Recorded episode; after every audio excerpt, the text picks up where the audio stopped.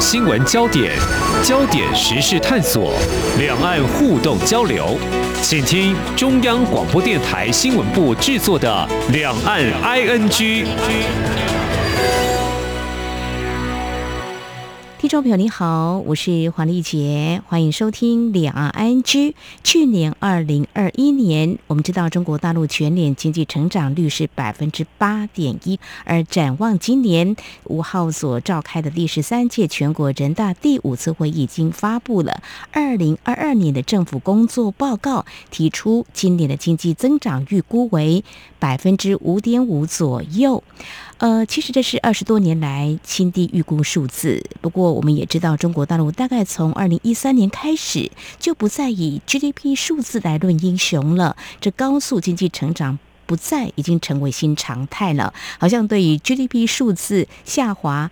不需要太大惊小怪，不过好像也并不然哦，因为它是全球第二大经济体，它牵动影响层面还蛮大的，还是有必要来关注它经贸数字的变化。所以在今天，我们特别邀请中华经济研究院第一研究所所长刘梦俊来观察、解析跟探讨，非常欢迎刘所长，你好。主持人好，各位听众大家好。好，我们再谈中国大陆去年 GDP 年增百分之八点一，而今年二零二二年预估 GDP 年增百分之五点五左右。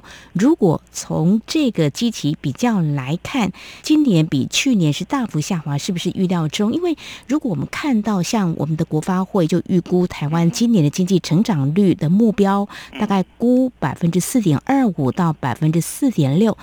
我们去年大概是突破百分之六嘛，那我们也看到高盛将美国二零二二年国内生产毛额 GDP 成长预测从百分之三点八下修到百分之三点四，好像这个基期的一个比较，因为去年表现还不错，今年可能也不错，但是不会比去年还要好，这是预料中的吗？哦，对，这个就是所谓基期效应，譬如说疫情的时候。那中国大陆二零二零年的时候，第一季的时候是一个负增长嘛，然后后来到第二年的话，就是一个反弹呢，大幅度跃升，所以这个叫机器效应啊。可是它今年的话是两会设定的那个经济增长的目标的话是达到五点五，那当然是也考虑到过去以来的话，可能是有过去。呃，中国的话，高速增长的话是两位数字增长，或九 percent。习近平上台的时候就开始讲说，到新常态要八 percent 啊左右，到现在逐渐在下滑。这边它是有它的短期效应啊，短期效应就像是一个机器效果，也有一个长期的一个趋势。那这样子长期趋势的话，是一个结构性的一个问题哈，这也是会有影响。那这边的中长期来看的话。像是美中贸易战，看样子是一个进入到一个常态化的一个情况，了哈，嗯，然后中国大陆自己的政策上面的一个调整也是有很大关系。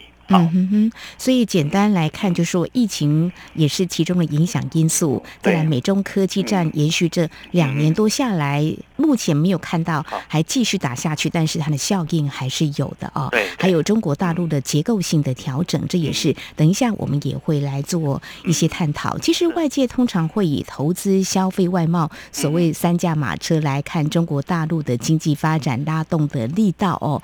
是，嗯，如果我们先从这个投投资面来看哦，在去年，包括在台湾，有蛮多媒体在关注，因为房地产整个市场的发展，好像是不是中国大陆因为担心房地产泡沫抑制房市，所以中国房地产市场在前年底就有一些政策实施，一些银行就开始停贷啦，还有贷款周期延长跟升息的局面，我们都会看到，所以。应该也可以这样来观察，是不是这个 GDP 成长会持续减缓的重要原因之一呢？就像主持人你谈的是带动中国的经济增长嘛，是有所谓的三驾马车嘛，哈，一个是消费内需，一个是投资，还有一个是外贸嘛。尤其在中国的经济比较不好的时候，它通常是利用投资来驱动嘛。嗯，那房地产政策的话，是驱动中国投资里面很重要的一个因素。去年以来的话，它常常呃在推动上说，第一个政策叫做房子是用来住的，不是用来炒的，嗯，好，所以它管控房企业嘛，嗯，啊，第二个的话是在资金这边的话，或者是在管控这边，它这边叫防止资本无序扩张，所以说对于那个房企业这边的呃管控的话，就相对的比较大。所以去年有推动一个叫房企业里面的三道红线嘛，对，这三道红线的话就是管控，它讲说资本啊不能是用无限制的用借钱，啊用土地抵押好，然后再用高价的一些转售等等。这样子的话，就像去年呃比较著名的恒大的一个房企业哈，那也受到管控。那不只是这个啦，就是培养说万达集团呐等等几个著名一个房企业呃厂商的话，也受到管控。这样子的话，就是整个来房地产的一个投资的热度就不高了嘛。倒过来的话，就是对于地方政府会给一个提醒。就是讲说，你不能老是靠土地财政，你要转变你的经济增长的模式。所以，对他利用房地产来 leverage 哈，去干港那个投资里面的力道，就相对的比较弱一点。嗯嗯嗯，是，他会呃某种程度来做一些控制，不过不会让这个房地产的发展让它不见吧？应该不至于。这样的话，中国大陆的经济发展可能失血会很大。对，所以去年的第三季的时候就已经开始看得到，他对房地产的管控的话，所以松手了这样子。嗯啊，所以他这边的话就减缓反垄断里面的话，就是比方说资本里面设置一些红绿灯。当然是这个所谓的红绿灯，就是热的时候就红灯嘛，啊过缓的时候就绿灯嘛，就意思讲说它还是会有一个有序的一个调整。嗯哼，这个在中国大陆经济的发展。过去这几十年来看，是不是常常有时候有紧有松，就是会看状况。太热的话，就稍微管控一下。对对，是是没错的。好，那今年看起来应该会比较好一点，因为所长说，从去年的大概下半年，慢慢的好像就有点略微松，略微松。而且他对于这个债务问题，好像也不是就不管了，做事不管，还是有做一些处理嘛。官方有出手，风险防范嘛，哈。是。那这边的话是，无论是人行也好，财政部。发改委还有银监会都是把这个风险防范当做一个很重要的一个位置，在于今年的这个各部委的工作重点当中。中国大陆官方还是会小心翼翼啊，来拿捏啊这个管控的这个力道哦。是是。好，接下来我们来谈的是消费。好多次在节目当中，我们都探讨到中国大陆的民众的消费力好像不太。高哈，不太够嘛哦，所以在疫情之下，或许也加剧这一两年的情况。但是我们也知道，各国疫情严重程度不一，那中国大陆会让外界看起来他们的管控的这个情况好像还不错。但是我们也看到很多讯息，不少国家今年就会解封啊。会开放边境，这疫后经济是可期的，所以我们想请教所长，中国大陆的外贸会因为疫情解封会更热络吗？或者可能因为各国交相竞争而变弱呢？这个外贸其实是蛮有趣的，因为整个去年来看的话，这个全球里面哦，加工生产基地当然是以中国为首嘛，然后它的疫情管控。事实上，对于所谓的疫情的零容忍，这个它是做的还蛮彻底的哈。嗯嗯。所以整个来讲，就全球里面，这个似乎来讲，这是中国的话是比较能够做加工的。嗯嗯。那中国管控好了，反而是在东协那边哈，管控扩散嘛。嗯尤其是从新加坡、哈、印尼等等这个，乃至于到越南这边在扩散当中。所以中国反而是呢收到更多的外销订单，因为有些是从东南亚那边不能做出口的，反而这这订单就转到中国去。嗯，所以带动中国的 GDP 成长哈，在去年来看的话，尤其是出口比那个内需啊还表现的更突出嘛。嗯，这有几个原因呢？第一个原因是一个，譬如说是因为疫情的管控，所以它的服务业这边的话，几乎来讲是除了啊。网络消费啊，嗯嗯，啊，其他的呃，譬如说是服务消费里面呢，包含到国内的旅游啦，嗯，好，那时候是管控的时候，几乎也是冷掉了嘛，嗯嗯嗯，啊，餐饮业不用讲了，也是冷掉了，哈，是，啊，所以说这个因为这个就业的不稳定，会使得大家的工作变得不稳定，工作不稳定的时候，就可能对消费而言就更加保守，所以整个来讲的话，就是储蓄率反而是比较高的。所以内需消费这一块就冷掉了，那反而是整个中国能够带动 GDP 增长的话，除了投资之外，就靠的是外贸。所以这边的话，就是整个中国来讲，说是要属于是做从内循环为主的一个双循环。是，好，其实它政策就是要面对它这边，除了投资之外，是不是在讲说消费能够当做一个很重要的一个驱动力？就是三道马车当中的话，就是消费这一个疲弱的话，可能就会整个来经济上面呢，也会变成一个很困难一个地方。嗯所以他从去年哈中央经济工作会议到今年的两会，一直不断的强调是六稳六保嘛。对，那其中一个创造就业、稳住就业，好，那帮助中小企业里面的纾困帮扶。嗯那个其中看起来好像是只是一个就业，其实在背后道理是对于内需消费给予一个扶持，这个很重要的。没错，你要有工作才会有钱赚，才有能力消费嘛，哈。只是说这个消费，我记得之前在节目当中所长也有提到，就是说他们所谓的消费的力道，希望能够来刺激，也希望往这个高品质或高消费的方向。这个还是可以持续来关注，是这个方向没有错，还是说有一些贫富差距，有一些偏乡地方的消费力弱，要把它拉起来，这个也是一个可能的一个努力目标之一。这个主持人讲的蛮好的哈，它只是消费不是只是一个量的消费嘛，嗯嗯嗯，它其实也带动值高品质的消费带来就高品质的经济增长嘛，哈，嗯嗯嗯，所以它今年呢是讲说是。创造的就业哈，不是只是一般的服务业的一个就业了。嗯嗯嗯，看得出来是他这边帮扶的那个中小企业是以高品质，他称之为专精特新嘛。啊，呃，专门的哈，专业的哈，精致化的，创是创新的哈，特的哈是那个 unique 的特殊的这样子。嗯，带来的。就业的话是相对于服务业的话，其实是具有隐形冠军特性的啊，中小企业是他今年的帮扶的一个重点。那这样子的话，可能对于整个产业的转型会有很大的一个帮助。这个转型的话是变成是一个哈十年磨一剑啊，对抗外部的科技管控。就是所谓的美中好科技战里面所带来这个冲击嘛，所以这边的话就是过去的就业里面是服务就业嘛，那服务就业这边的话就是比较虚，然后这边是由虚转实、由虚向实的一个就业模式。嗯，那这样子的话，对它内循环是有很大一个帮助。嗯，所长可以这样来解读吗？中国制造二零二五在美中科技战的时候，他们比较少提的，不过这个会不会也是？一个大的一个涵盖面，就是以后我自己打造自己的品牌。对对对，因为它的内循环发展出来，这个是一个比较正向的时候。就是中国它的内部的需求嘛，产业的需求有它的特殊性。是那跟针对的它那内需里面的所需要的一些科技，所需要的一些产业样貌的话，也有它的特殊的一个一个条件。所以由内需。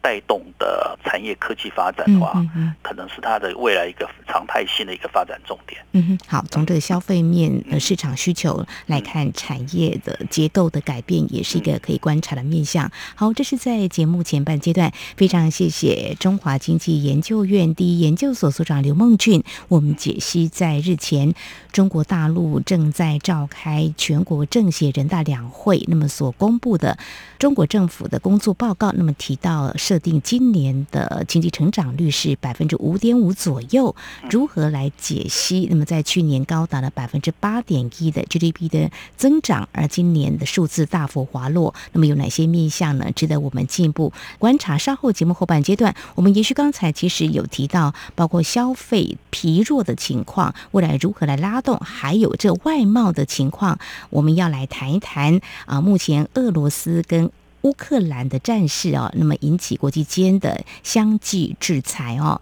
对中国大陆外贸有没有一些重启呢？我们节目稍后回来。今天的新闻就是明天的历史，探索两岸间的焦点时事，尽在《两岸 ING》节目。这里是中央广播电台听众朋友继续收听的节目《两岸居》。我们在今天节目当中邀请到中经院第一研究所所长刘梦俊所长，继续我们就要来谈刚才我们提到这个外贸中国大陆的表现。事实上呢，由于疫情它防控还不错，所以应该还有蛮不错的表现。但是随着各国逐渐呢，啊，走向跟病毒共存，会慢慢解封，所以这个竞争可能是愈加激烈哦。出口是不是会受到冲击？好，这可以继续来看。那比较近的，就是说俄罗斯入侵乌克兰遭到了经济制裁，中国会不会受到一些打击啊？因为我们看到中国跟俄罗斯，它每年有一千四百多亿美元的贸易，哎，哎，对对，嗯，那尤其是这次的冬奥嘛，普提嘛，就到北京去访问，是。中俄之间的话，就签署了一个一方面的话是提升他们战略伙伴关系到比较相当高的一个层次，代表是讲说那个合作伙伴。嗯。另外一个的话是签署了是关于能源上面的采购嘛。嗯。它是一个三十年的采购。那当然说是中国来看的话，它得到俄罗斯这边的天然气也好，原油一个蛮稳定的一个供应。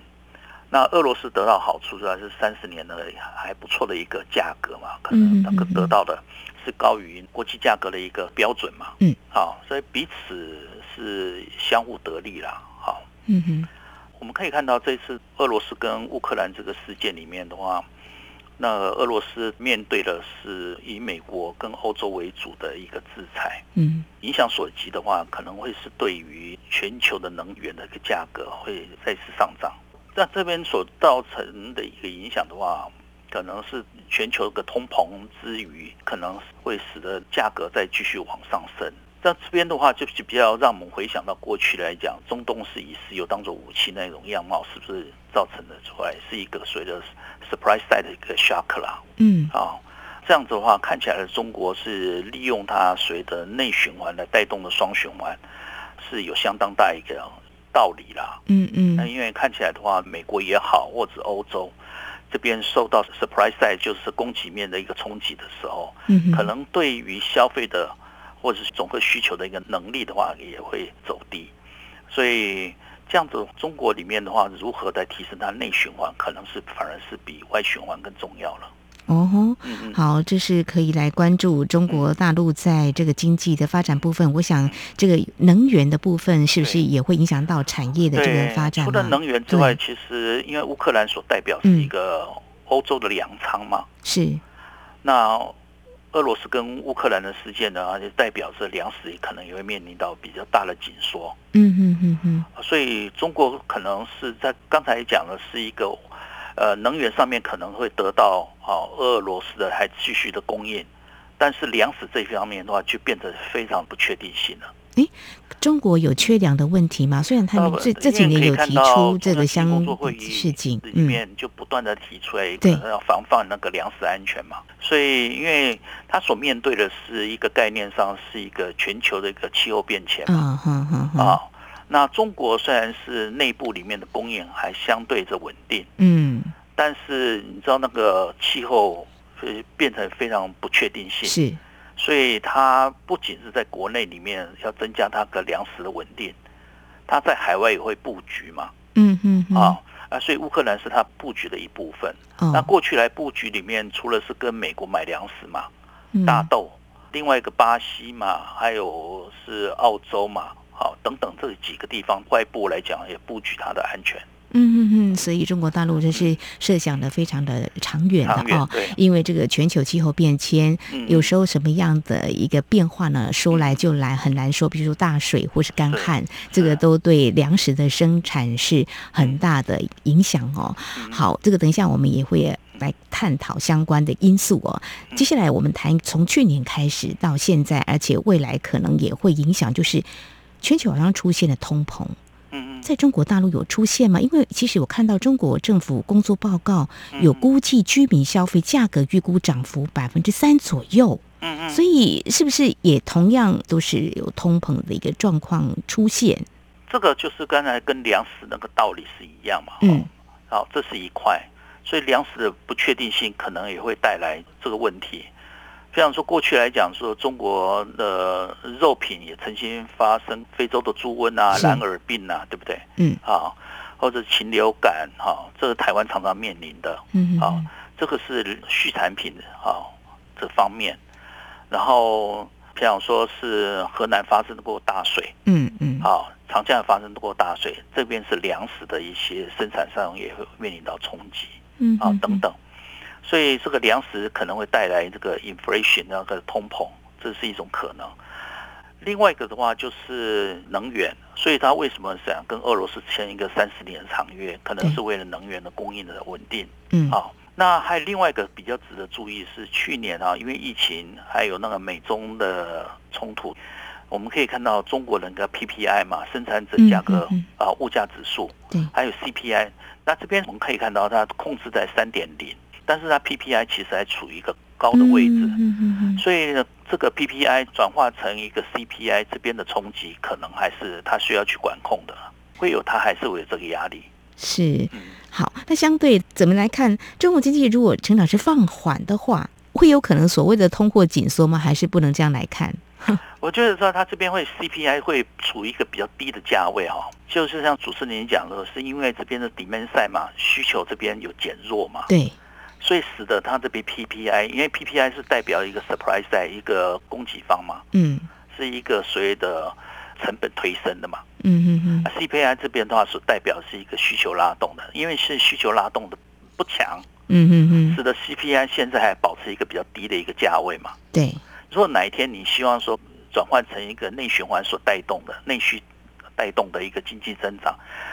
CPI 这绝对会上升。如果说你没有管控好 PPI 的话，嗯哼哼，所以这边你可以看到，去年其实 CPI 这边还不算高，嗯，其实就是因为需求的一个减缓的关系。是，那看到我们台湾国发会预估的核心消费者物价指数 CPI 年增率是估百分之一点三三，但中国大陆涨幅是估百分之三三点零，对对三左右哦。那刚才有提到这全球气候变迁，我们就来谈一个相关的。在去年下半年的时候，我们在中国大陆台商非常有感的哦，就是呃停电。那今年呢情况，我想中国大陆可能有做了一些应应的措施吧，但是他们的碳达峰、碳中和的目标都还是在的。在他们的中国政府工作报告当中，也特别有提到要朝这方面来推动哦。所以在今年的情况，您怎么样来看呢？大陆里面呢这边的话，可能是有两个问题啦，就是一个制度性问题嘛。是。制度性问题的话，是电价是受到行政单位是管控的了。嗯，然后煤价哈，它因为发电现在还是比较多是靠煤，嗯，啊，是用煤炭嘛，或者是海外的一些那个天然气等等，还是火力发电嘛。嗯哼，那火力发电这边的投入的话是市场价格。我们可以看到，去年的话是煤这边的话，是中国跟那个澳洲或者澳大利亚这边的话是有比较的一个冲突的时候，进口煤这方面的话，或者是全球性的一些因素，所以煤的价格在往上升。那所以说，电厂里面的话是发电越多，是它赔越多嘛？因为那个电价的话是行政管控。那随着把电价跟那煤炭的一个价格的话取了一个联动关系的时候。那使得那个电力发电的问题的话，可能就是这种所谓的缺电的问题，嗯，处理的比较好嘛。另外一个的话是，好像是我看了一些相关资料里面，中国的话现在也是扩大是用核能来发电，啊，所以长期而言的话，可能停电这个变数的话可以受到管控了。但是你刚才提到一个是一个双碳的问题嘛，然后二零三零年要达到碳达峰嘛，是。然后到二零六零年达到碳中和，整个来讲的话，它可能会产生一个结构性的一个调整的一个需求，就所谓的迈向所谓绿色发展，是绿色成长。那迈向这边的话，除了这消费面以外的话，可能整个来看的话，要达到碳达峰，可能是在沿海地区是主要中国的一个生产的一个据点，啊，这边比较容易做得到，可是要达到碳中和就不容易了。是，所以可能预期得到，他们可能是会把在东南沿海这边的一个生产碳排放比较大的一个产业，会逐渐的，要么就往海外去移动，要么就往那中西部移动。因为可能碳权比较多的人，应该还是在中西部嘛。没错。啊，那可是需求碳排放的比较多的，还是在东南沿海这一块。嗯哼哼哼。所以要透过一个移转这个方式的话，才可能从一个碳达峰达达到碳中和。是。那不管怎么讲，呢中国里面高碳排的一些产业，还是如何做一个结构性转变，可能还是它的一个重点。所以这可是这个还是一中长期的一个调整。是，那么在去年我们也看到中国大陆有进行所谓碳交易，哈，呃，对，在某些城市已经陆续在推了，这也是我们的台商要特别留意，在这个产业的发展呢，朝向这个绿能，中国大陆是持续在做。或许所以高碳排的一些产业啊，台湾啊，台商在大陆里面的话，可能也要面对到这边的管控要求了。所以你可以看到，一个是水泥业的啊，生产的那些，可能就会面临着这种压力。对。其实不光只是在中国大陆，我们在看到欧洲方面也有碳交易，然后台湾也有在相关的法令在推，所以我们可能也要更积极一点哦。好，最后呃提到刚才老师有带到，就是中国大陆他们希望能够稳就业，所以谈到这个就业的问题啊，当然他们也有提到，今年他们的城镇新增就业人口会达到。一千一百万人以上。不过，我们看到在疫情冲击，还有去年他们对大型民营企业的监管，也造成部分的裁员哦。还有我们看到他们的高校毕业生，呃，也冲高到这个一年就一千万人以上。那怎么样去兼顾，是不是也是一个很大的挑战？我觉得是大陆里面那个就业结构是蛮有趣的一个情况。你看蓝领阶级的缺工嘛，就是一般的那个生产啊，在车间里面哈。蓝领的劳工的话，对企业主而言的话，就是常常找不到。那这不够的原因，可能是有些这个农民工嘛，他可能是在当地就业就好了。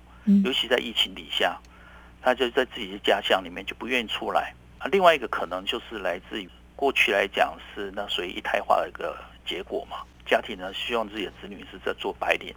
嗯嗯。还另外一个的话，就是广设大学之后，他其实读了本科。嗯。他其实也不想是在车间里面工作，那尤其是最近这几年的话，这样的平台经济啦、互联网这边的所衍生出来的一个服务业的工作，其实就业机会还蛮多的。嗯哼，所以在车间里面那个蓝领工作的话，就真的是就是不足。嗯，但是倒过来讲。白领工作的机会真的也没有想象中那么多嘛？哦，然后而且这种白领的工作这个不确定性又比较高。嗯嗯嗯疫情里面的话，个人失业的情况，那尤其是美中贸易战这些的等等这些因素，所以你要找到白领好稳定的高品质的就业岗位，其实难。嗯嗯嗯，所以它这边所产生的一个就业，并不是一个量的问题，而是结构性的问题。所以这个蓝领缺工的问题啦，嗯，对，然后白领白领也找不到找不到工作，这个是一个结构性的问题啊。嗯，我在想台湾的情况呢，我们引进外劳，对对对，其实有一些问题是类似的哦。对，但是我觉得再把这个眼光拉长期一点来看的时候。